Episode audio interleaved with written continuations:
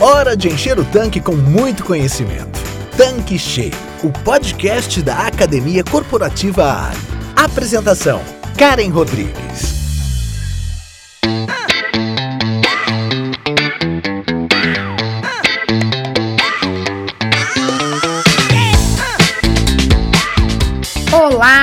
Seja bem-vindo, seja bem-vinda aqui no nosso canal Tanque Cheio. Eu sou a Karen Rodrigues, head da Academia Corporativa Ali. E hoje nós vamos falar nesse episódio sobre self-execution. Que palavra que é essa, pelo amor de Deus? Por isso, nós estamos aqui com o João Stringini, que é o nosso convidado super especial, que já está aqui conosco já no quarto episódio, falando sobre diversos assuntos do varejo. O João, para quem está chegando agora, ele é mestre em administração estratégica, em marketing, dono da Stringini Varejo Inteligente, consultoria especializada em gestão da execução do varejo. João, seja bem-vindo mais uma vez. Hoje nós estamos fechando aqui a nossa mini temporada com você e vamos concluir esse tema com chave de ouro. Seja bem-vindo mais uma vez. Oi, cara. Então, vamos de novo para mais um episódio. Meu nome é João, faço parte da equipe da Stringini Varejo Inteligente e somos especialistas aí em gestão da execução de loja. E muito contente por conversar contigo porque temos aí 20 anos trabalhando com lojas de conveniência e postos de combustíveis. E muito do que a gente conversa aqui a gente desenvolveu neste ambiente e que hoje a gente leva até para outros varejos, mas eles nasceram dentro de lojas de conveniência e postos de combustíveis. Essa ideia que a gente trouxe para ti do self-execution, e alguns revendedores nossos vão dizer, bah, mas expressão em inglês, é que essa expressão é bem boa para dizer assim que é fazer por si mesmo, né? Self, eu mesmo, né? Fazendo a execução. A ideia aqui é muito simples, né? Se eu tenho pessoas na minha unidade lá, seja na pista ou na loja, ninguém mais precisa ir lá para que as coisas aconteçam. É simples assim. Então os nossos revendedores não precisariam estar preocupados em toda semana ir na loja, ir na pista ou criar uma equipe de supervisores para estar visitando os postos para ver se as lojas estão fazendo ou não. Isso aí, para mim, é um método, é um jeito antigo de pensar as coisas. Self-execution, né, as pessoas que estão lá vão fazer e vão resolver. É essa ideia que eu quero transmitir aqui no nosso bate-papo de hoje. João, explica pra gente melhor o que é esse modelo de self-execution. Self-execution é que as pessoas na unidade vão fazer tudo que precisa ser feito e transmitir todas as informações que precisamos sem que ninguém vá lá verificar se eles estão fazendo ou não. Este conceito está em absoluta, vamos chamar assim, aderência, conformidade com os novos modelos de empresa que vamos ter aí pela frente. E a primeira mudança é eu passo de uma relação de controle para uma relação de confiança. As pessoas não querem mais ser controladas, elas se incomodam em serem controladas. Nós queremos é trabalhar com laços de confiança. E eu preciso então trabalhar, né, desenvolver essas características na minha operação. E como é que eu faço isso?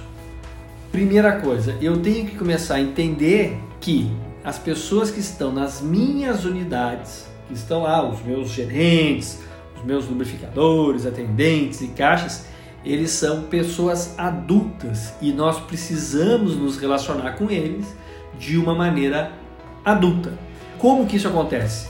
Se eu, para garantir que as coisas sejam feitas, eu vou lá verificar se ele fez, eu estou me relacionando com ele de uma forma infantil, mais ou menos como se eu estivesse verificando lá o meu filho se ele lavou os dentes. Ou seja, isso é uma relação né, de pai e filho com uma criança né, que é infantil.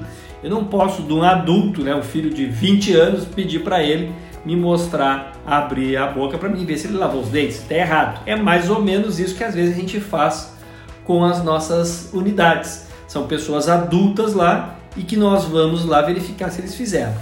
Nós temos é que garantir que eles reportem para a gente se estão fazendo as coisas ou não.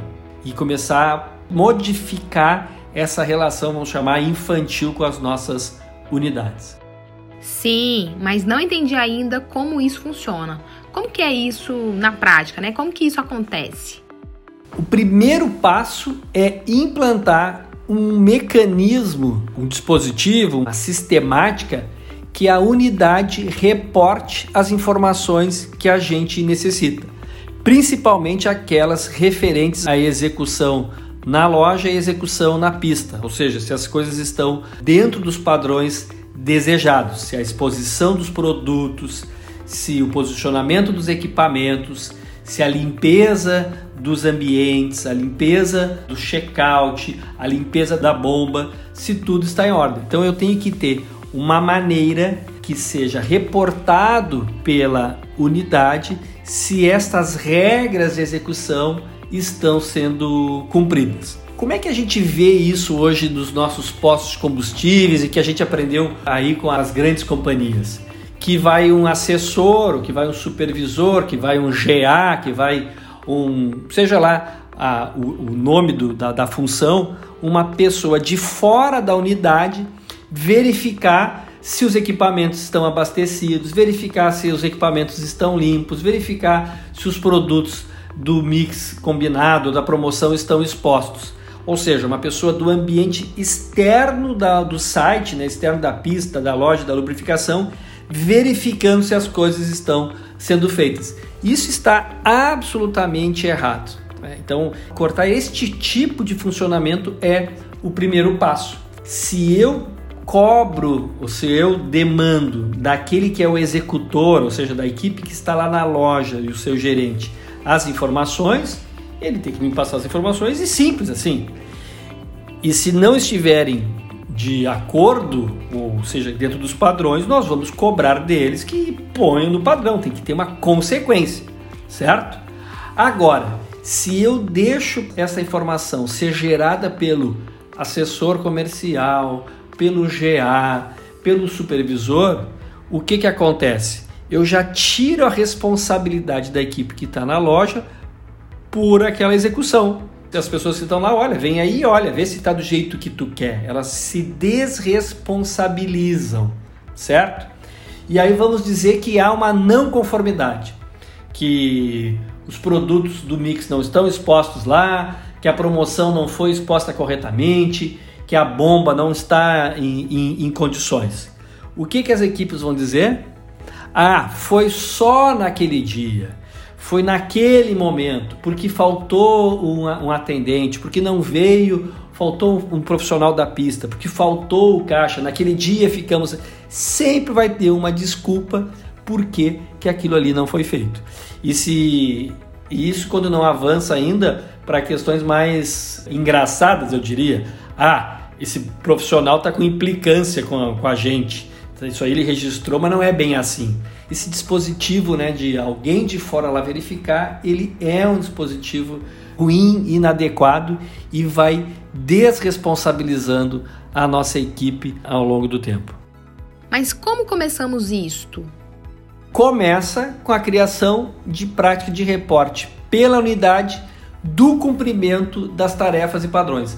Então, se tu tens algum supervisor hoje que vai lá e tem algum tipo de, de checklist, esse checklist não deve mais ser feito pelo supervisor, deve ser feito pela equipe que está na loja. E aí o mesmo instrumento, pode ser a mesma ferramenta, mas é feito pela equipe da loja.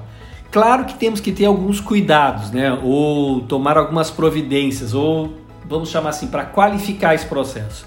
Ah, de quanto e quanto tempo eu devo exigir que a minha equipe reporte a execução? Por exemplo, se os equipamentos estão abastecidos, limpos e se o, o, as, as gôndolas, né, lá, o, os meus balcões estão também bem abastecidos e aquecidos. Uma vez por semana. Menos do que isto nem faz, nem perde teu tempo. Eu preciso que isso seja, feita, seja feito uma vez por semana, a equipe reportando a, a execução Prazos maiores do que isto não geram efeitos positivos, tá? Por quê? Não entra na rotina da unidade, não é suficiente para uh, as pessoas gravarem os, os padrões. Então, assim, eu tenho que ter um mínimo de verificação é semanal. Então, aquelas visitas que feitas, vamos chamar, se tu tem uma equipe que faz visitas nas, nas, nos teus postos, ou se tu tens lá visitas em função até do, do, da, da, da, companhia, visitas em prazos superiores a, a mais de uma semana, e às vezes a gente vê aí que é uma vez por mês e feito por alguém externo, tá, os resultados é, são muito fracos para transformar uh, os resultados da operação. Então, como eu disse, começa com essa um padrão de reporte pela equipe da unidade da, da execução e ele tem que ser feito uma vez por semana.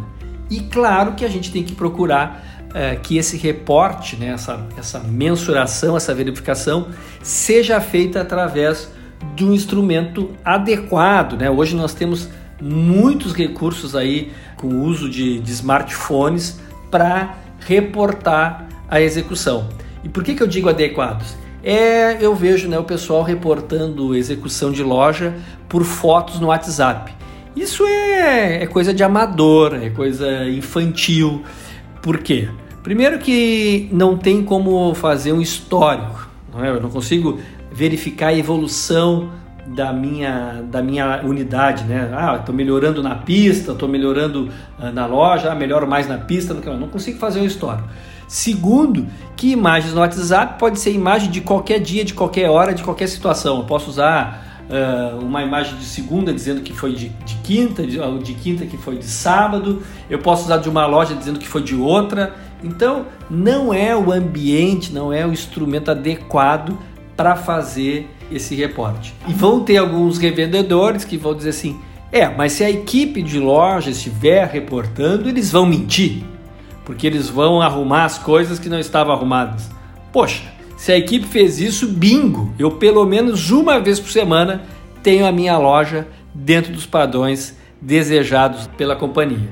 E começo a autorresponsabilizar as pessoas e começamos a distinguir os comportamentos corretos dos incorretos, porque aquele que não cumpre ou, ou, dá, ou tenta passar para trás, aí não é um problema de sistema, não é um problema de gestão, é um problema de índole e aí é, é caso de polícia, não é caso de nós estarmos falando aqui de melhorar a gestão e a performance das, das nossas unidades.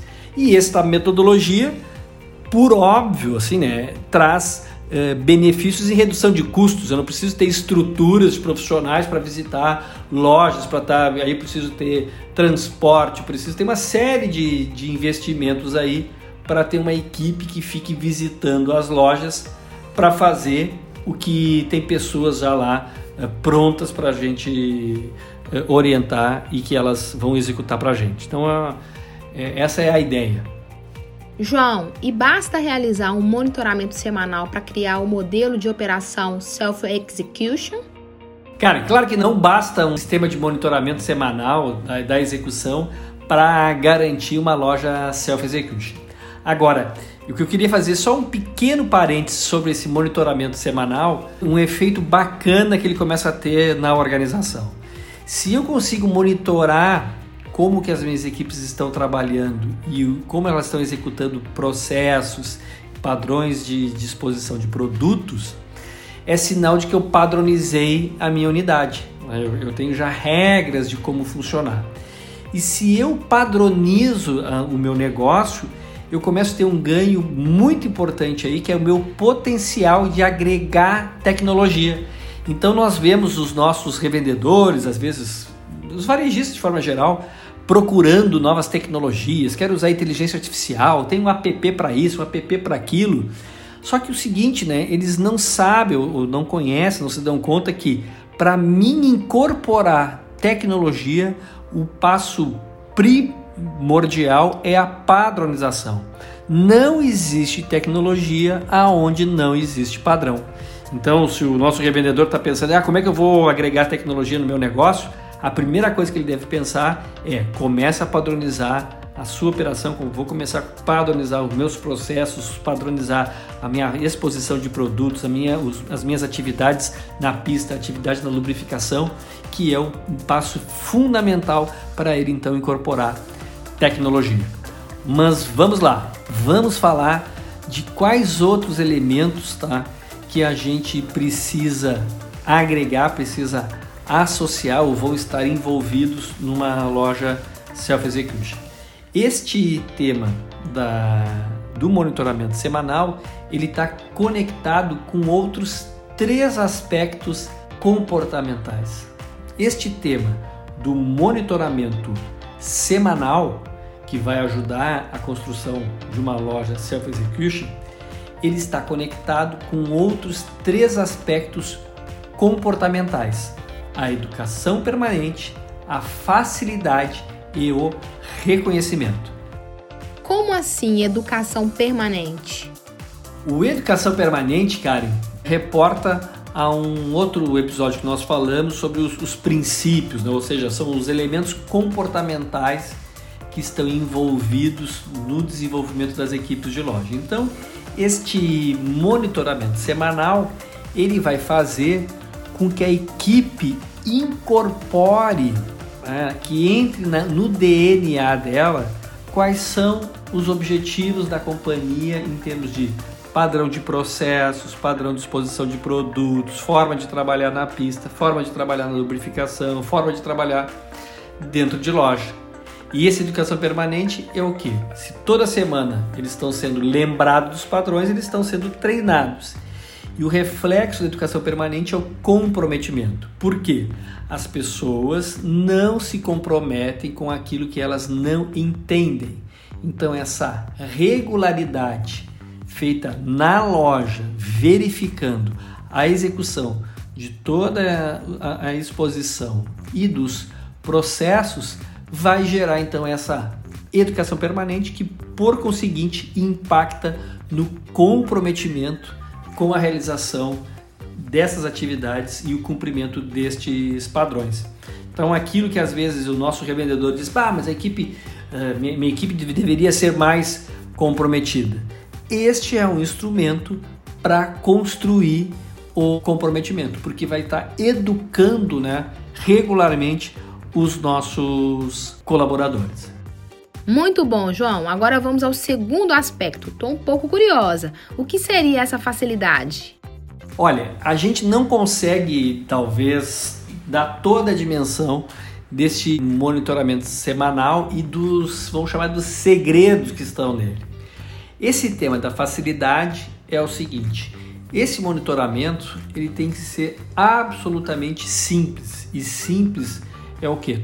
Todo ele com perguntas de respostas sim e não. Não pode ter outro tipo de, de resposta. Só podem ter respostas sim e não. Por que isto?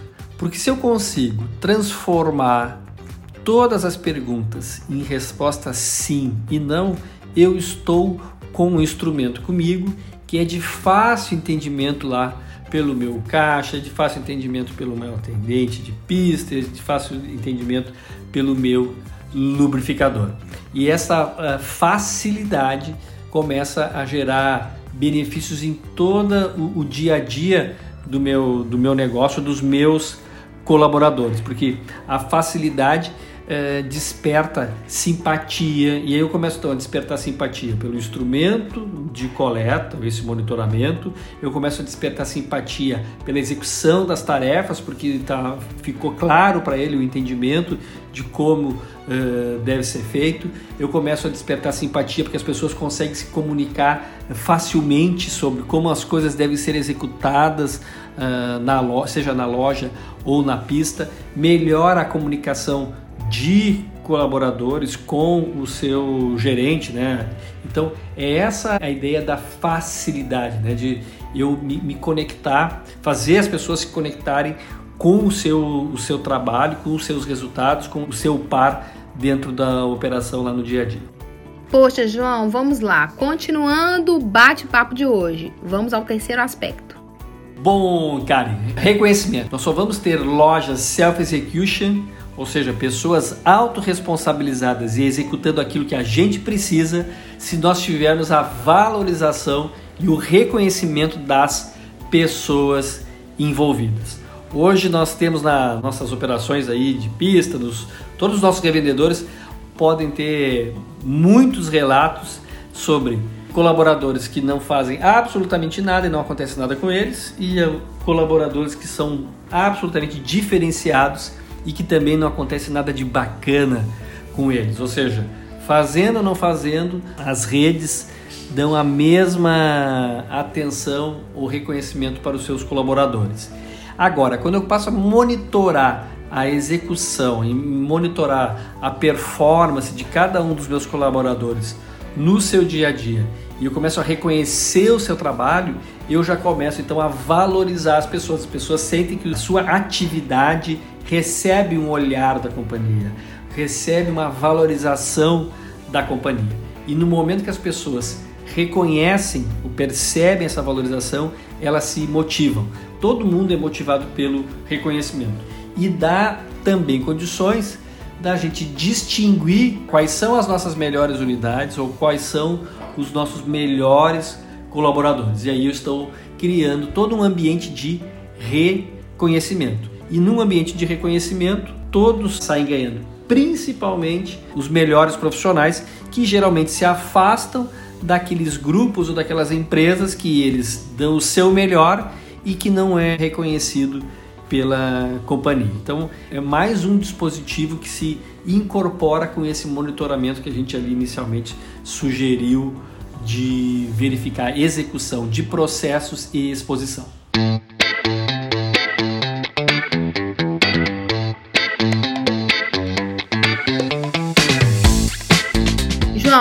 Estamos caminhando para o fechamento desse episódio. Então eu queria que você falasse quais são as dicas para que seja possível desenvolver a modalidade de self-execution com as nossas equipes. Oi, Karen. A primeira dica que eu quero chamar a atenção é o seguinte, né? Não é para sair desligando nossos supervisores, assessores. É que nós temos que transformar o papel deles. Se eles vão nas lojas, né, nos postos, eles devem discutir com o revendedor ou com o gerente de loja questões estratégicas, questões assim de ampliar, de melhorar a conexão com a comunidade, de melhorar a prestação de serviço, de realmente desenvolver o negócio e não ficar lá verificando se aquilo que é o básico, se aquilo que é, já está padronizado e definido está sendo executado. O self-execution é uma medida da companhia, né? Está na mão do dono da rede, do dono da loja, não vai partir da equipe essa iniciativa. Isso a gente tem que entender é que se o grande líder não comprar a ideia, não adianta querer executar ou criar esse, este modelo partindo somente dos colaboradores. Os nossos líderes têm que entender que nós temos que trabalhar num novo patamar, num patamar diferenciado de gestão e relacionamento com as nossas lojas, com os nossos postos. Esta é a minha sugestão aí, tá bom? João, muito obrigada pela sua participação. Foram quatro episódios incríveis e que contribuirão bastante para os nossos revendedores, nossos licenciados e franqueados aqui da Ali Combustíveis. Foi um prazer enorme ter você aqui e volte sempre para poder compartilhar os seus conhecimentos conosco. Muito obrigada. Oi, Karen, muito obrigado aí pela participação em mais um episódio do Tanque Cheio. E eu te digo, né, convide sempre. Estamos aí à, tua disposição. Um grande abraço e muita gratidão. Pessoal, estamos concluindo a nossa temporada de 2021. Essa foi a última participação deste ano mas eu queria agradecer imensamente você que é o nosso ouvinte, que está aqui acompanhando semanalmente os conteúdos do Tanque Cheio. Sem vocês, nada disso seria possível. Então é um prazer, é uma honra estar aqui falando para vocês, trazendo consultores do mercado diferenciados para poder levar o melhor conteúdo do seu negócio. Nós trabalhamos nesse ano de 2021 levando conteúdos para postos de serviços, lojas de conveniência, troca de óleo, dicas do dia a dia do seu negócio. Então, espero que tenha sido útil para vocês. Nós voltamos agora em janeiro de 2022 com novos conteúdos, com novas participações para você, nosso revendedor, nosso licenciado e nosso franqueado. Até mais e boas festas! Você acabou de ouvir Tanque Cheio, o podcast da Academia Corporativa Ali. Quer encher seu tanque com ainda mais conhecimento? Faça parte do canal do Telegram da Academia Corporativa Ali e receba conteúdos diários relacionados à gestão do seu posto de serviços. Para entrar, basta clicar no endereço que está na descrição deste episódio. E para você que é revendedor Ali, acesse agora o portal da Academia Corporativa. Nele você encontra dezenas de webséries e cursos exclusivos sobre os mais diversos temas para você e toda a sua equipe. Tá esperando o quê? Não fique de fora!